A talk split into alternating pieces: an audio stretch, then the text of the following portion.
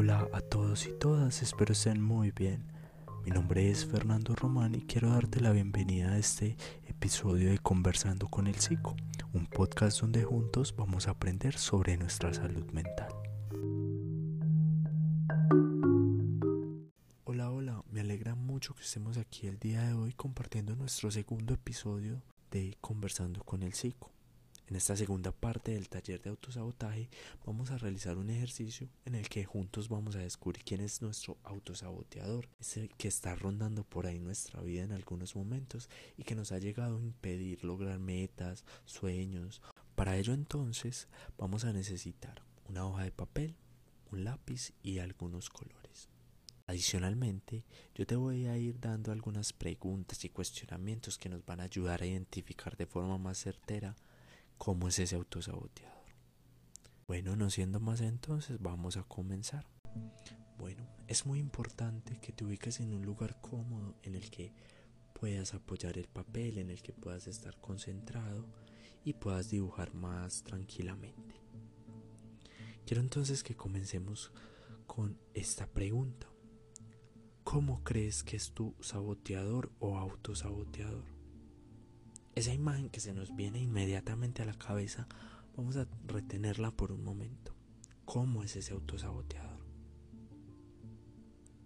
Ahora vamos a comenzar a dibujarlo. Vamos a comenzar por la cara, por la cabeza. ¿Cómo es esa forma de la cabeza? ¿Es una cabeza grande, pequeña? ¿Cómo son sus rasgos faciales? Posteriormente vamos a ir bajando, vamos a dibujar su cuello y vamos a detenernos ahora en su cuerpo, en su tronco. ¿Cómo es? Es de contextura ancha, de contextura delgada, se ve fuerte o se ve débil.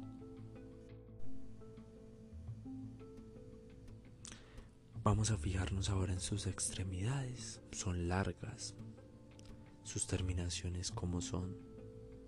Son agresivas como en garras o no tienen terminaciones claras, sus dedos están pegados. Vamos a darnos el tiempo de pensar en ese autosaboteador y vamos a dibujarlo. Dibuja los detalles que se te hayan venido a la mente, el cabello, sus ojos, su boca, su cuerpo si tiene detalles.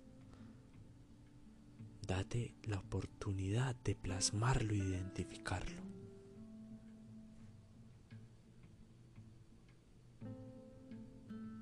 Muy bien, ahora quiero que pensemos cómo actúa ese autosaboteador.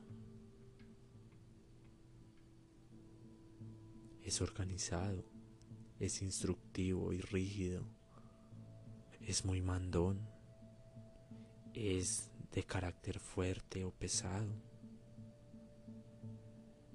Posterior a esta pregunta, te voy a invitar a que en un espacio de la hoja plasmes la respuesta de cómo crees que te habla y qué te dice. Su voz es fuerte, es suave, es una voz agresiva.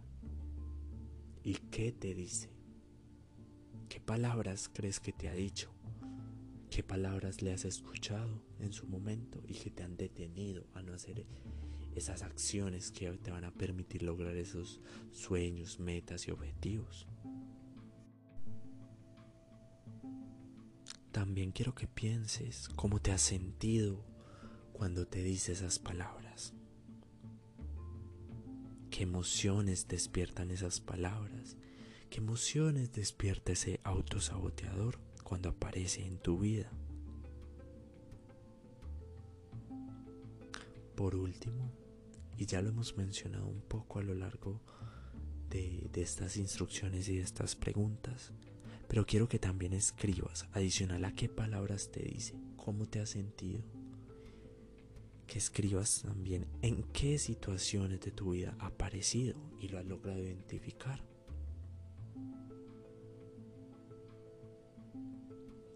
Y por último,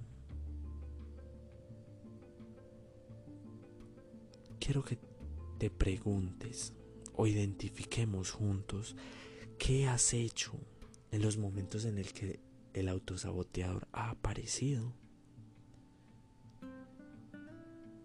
¿Qué has hecho que te ha servido para enfrentarte a él?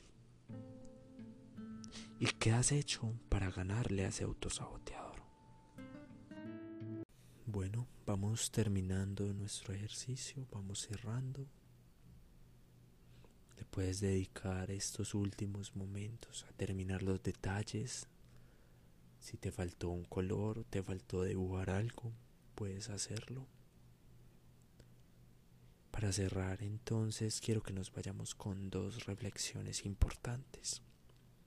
La primera es la pregunta, la última pregunta que te realicé sobre qué te ha servido para hacerle frente al autosaboteador. También quiero que visualicemos esto que plasmamos el día de hoy en esta hoja. Este autosaboteador que ha estado en nuestra mente por mucho tiempo, pero que nunca lo habíamos identificado. Quiero que pienses si realmente es tan fuerte y tan grande como lo has visto en tu mente. Y que esa respuesta también vaya muy relacionada con qué te ha servido para enfrentarlo. Te agradezco mucho por haber compartido este espacio juntos el día de hoy. Y espero que nos veamos en el próximo episodio de Conversando con el Psico.